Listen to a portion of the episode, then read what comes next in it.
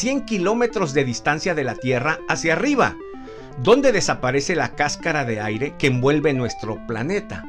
Y ya sin aire ahí, la luz esparce tan bonita que produce un hermoso cielo azul. El espacio se ve como un lienzo negro salpicado de hermosas estrellas, que es difícil creer que se hizo solo. Es más fácil creer que una mano sabia lo hizo.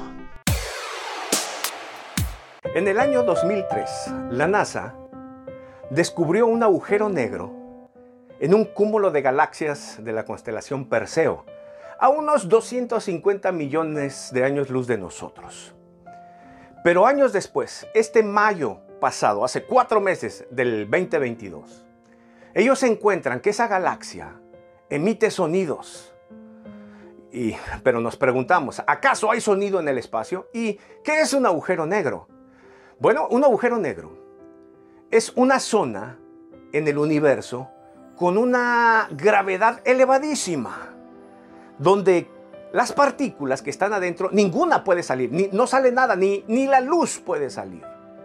Inclusive es capaz el agujero negro por sí solo de emitir radiación. Es muy interesante. Hay algunas teorías y algunas cosas que se han dicho, sobre todo eh, el evento bíblico donde Elías sube al cielo con todo y zapatos. Dicen que fue absorbido por un agujero negro. Imagínate. En fin, esto es Continuará. lo que es más o menos...